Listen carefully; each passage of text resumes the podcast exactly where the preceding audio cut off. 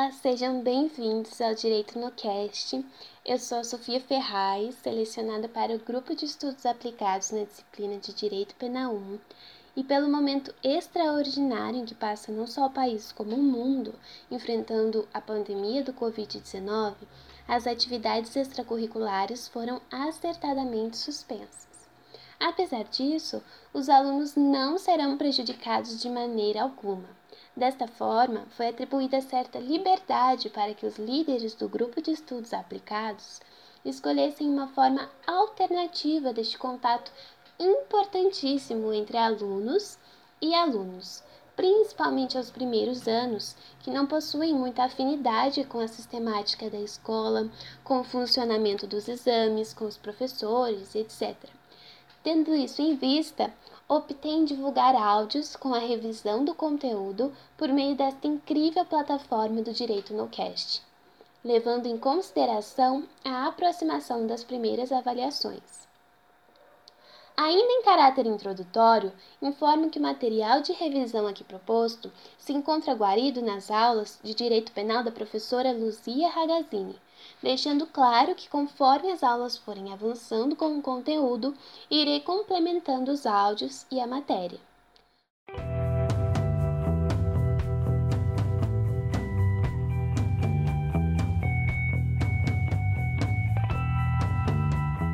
Pois bem, passo então a iniciar o conteúdo com a aplicação das leis penais no tempo. Quanto ao tempo do crime, são três as teorias que podem ser aplicadas, são três as teorias que o legislador pode optar. A primeira delas é a teoria da atividade, que considera que o tempo do crime será o da ação ou omissão, ainda que outro seja o momento do resultado. A segunda é a teoria do resultado, onde considera-se o tempo do crime o da ocorrência do resultado, e teoria da ubiguidade ou mista, que considera tempo do crime o da ação ou omissão, bem como do momento do resultado. O artigo 4 do Código Penal aduz que considera-se praticado o crime no momento da ação ou omissão, ainda que outro seja o momento do resultado, claramente adotando a teoria da atividade. Agora passo a discorrer sobre os conflitos das leis penais no tempo, que ocorrem com a sucessão das leis penais no tempo. A Constituição Federal preconiza, em seu artigo 5, inciso 40, que a lei penal não retroagirá, salvo para beneficiar o réu. É o chamado princípio da extraatividade da lei penal. A extratividade é um gênero no qual decorrem duas espécies, a retroatividade e a ultratividade. Vamos falar inicialmente sobre a retroatividade, que é a possibilidade conferida à lei penal de retroagir no tempo, a fim de regular fatos ocorridos anteriormente à sua entrada em vigor, ou seja, ela volta para quando ela ainda não existia, ainda não possuía eficácia, não tinha entrado em vigor. São quatro os conflitos das leis penais no tempo. A primeira delas é a abolitio criminis, presente no artigo 2 do Código Penal, que diz: Ninguém pode ser punido por fato que lei posterior deixe de considerar crime, cessando em virtude dela a execução e os efeitos penais da sentença condenatória. Basicamente, descriminaliza-se aquela conduta até então punida pelo direito penal. É crime e deixa de ser, que temos como grandes exemplos a sedução e o adultério. Nesse caso, beneficia o réu, então retroage. Se está sendo processado, extingue-se o processo, e se já foi condenado, cessa-se a pena. A segunda hipótese de conflito das leis penais no tempo é a novatio legius in melius, onde a nova lei, editada posteriormente à conduta do agente, contém dispositivos que beneficiem o réu, que criam algum benefício. Ou seja, a lei é substituída por uma lex missior, uma lei melhor. Como a lei beneficia o réu, também pode retroagir. Diz o parágrafo único do artigo 2 do Código Penal. A lei posterior que de qualquer modo favorecer o agente aplica-se aos fatos anteriores, ainda que decididos por sentença condenatória e transitado em julgado. Agora, na terceira hipótese, chamada novatio legis impejus, a nova lei, editada posteriormente à conduta do agente, contém dispositivos que prejudicam o réu, não podendo retroagir.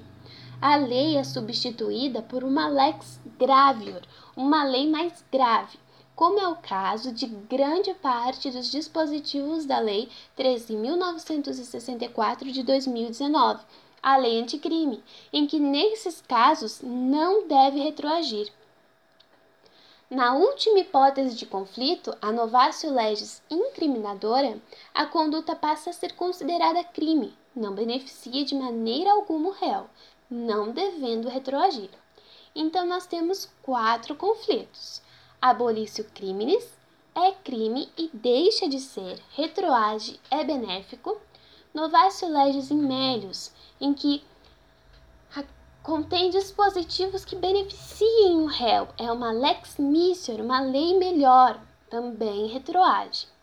A terceira hipótese, novatio legis impejus, cria dispositivos que prejudicam o réu, uma lex gravior, não deve retroagir.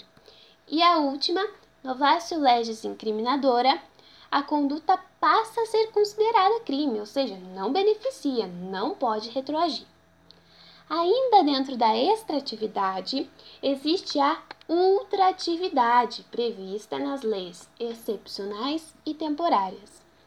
O artigo 3 do Código Penal diz que a lei excepcional ou temporária, embora decorrido o período de sua duração ou cessadas as circunstâncias que a determinaram, aplica-se ao fato praticado durante sua vigência.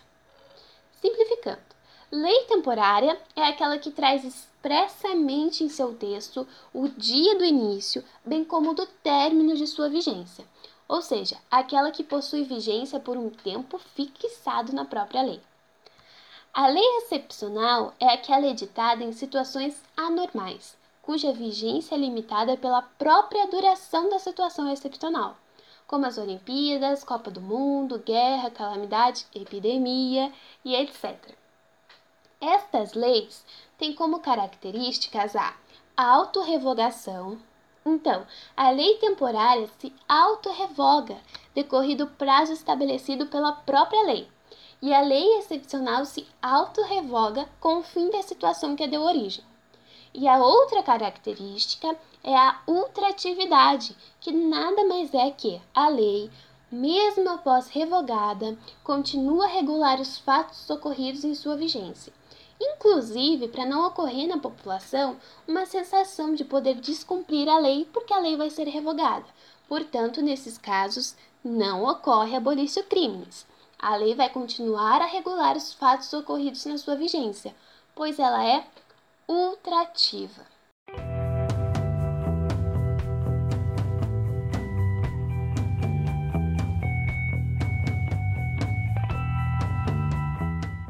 Agora, passamos à segunda parte sobre a aplicação da lei penal no espaço. Primordialmente, é necessário entender qual teoria o legislador optou para adotar quanto ao lugar do crime. Lembrando que existem três teorias, as mesmas do tempo do crime. A primeira, a da atividade, onde se considera o crime praticado no lugar da ação ou omissão, ainda que outro tenha sido o momento do resultado. A segunda, teoria do resultado, onde considera-se praticado o crime no lugar do resultado. A terceira é da ambiguidade ou mista, onde considera-se praticado o crime no lugar da conduta, ação ou omissão, bem como no lugar do resultado, nos dois. Passa então a leitura do artigo 6, que aduz: Considera-se praticado o crime no lugar em que ocorreu a ação ou omissão, no todo ou em parte, bem como onde se produziu ou deveria produzir-se o resultado. Então, atenção! O Código Penal adotou a teoria da ubiguidade omista para o lugar do crime, não se confundindo com a teoria da atividade do tempo do crime. Então, tempo, atividade, lugar, ubiguidade. Tempo, atividade, lugar, ubiguidade. Resolvido do, o lugar do crime, então precisamos saber interpretar o artigo 5 caput do Código Penal. Aplica-se a lei brasileira sem prejuízo de convenções, tratados e regras de direito internacional ao crime cometido no território nacional. Então, pela própria leitura da lei, percebe-se que a territorialidade não é absoluta. Não é porque aconteceu em território nacional que a lei poderá ser aplicada. A territorialidade é temperada, ou seja, não é absoluta, pois se aconteceu em território nacional, a lei penal brasileira poderá ser aplicada, porém, determinadas situações, poderá deixar de punir em virtude de convenções, tratados e regras de direito internacional. Então, ok, a gente sabe que a territorialidade é temperada, mas o que seria o território nacional? Além do que a gente aprende em geografia, como sendo território nacional espaço aéreo, terra e mar dentro de nossas fronteiras, diz o parágrafo 1 do artigo 5 que, para efeitos penais, consideram-se como extensão do território nacional as embarcações e aeronaves brasileiras de natureza pública ou a serviço do governo brasileiro, onde quer que se encontrem, bem como as aeronaves e as embarcações brasileiras, mercantes ou de propriedade privada que se achem, respectivamente, no espaço aéreo correspondente ou em alto mar.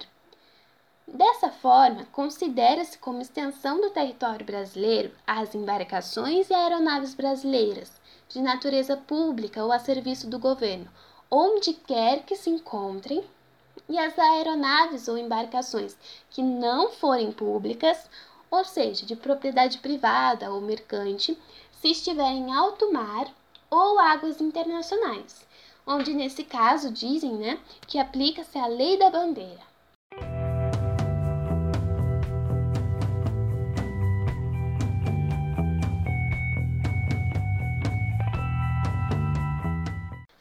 Esclarecimento sobre a aplicação da lei penal brasileira no território nacional, passamos então a explicar a aplicação da lei brasileira em infrações penais cometidas no estrangeiro, ou seja, fora do Brasil. A extraterritorialidade, que pode ser incondicionada nas hipóteses do inciso 1 do artigo 7 Sétimo, onde ficam sujeitos à lei brasileira, embora cometidos no estrangeiro, os crimes contra a vida ou a liberdade do presidente da República, contra o patrimônio ou a fé pública da União, Distrito Federal, Estado, território, município, empresa pública, sociedade de economia mista, autarquia ou fundação instituída pelo poder público, contra a administração pública, por quem está a seu serviço, de genocídio quando o agente for brasileiro ou domiciliado no Brasil. Então, esses crimes independem de qualquer condição para a lei brasileira ser aplicada, incondicionada, sem condições. Enquanto nas hipóteses do inciso 2 do artigo 7, a extraterritorialidade será condicionada nos crimes que, por tratado ou convenção, o Brasil se obrigou a reprimir, praticados por brasileiro, praticados em aeronaves ou embarcações brasileiras, mercantes ou de propriedade privada, quando em território estrangeiro e aí não sejam julgados. Nesses casos, a aplicação da lei brasileira depende do concurso das seguintes condições: entrar o agente no território nacional, ser o fato punível também no país em que foi praticado, estar o crime incluído entre aqueles pelos quais a lei brasileira autoriza a extradição, não ter sido o agente absolvido no estrangeiro ou não ter aí cumprido a pena e não ter sido o agente perdoado no estrangeiro ou por outro motivo não estar extinta a punibilidade segundo a lei mais favorável.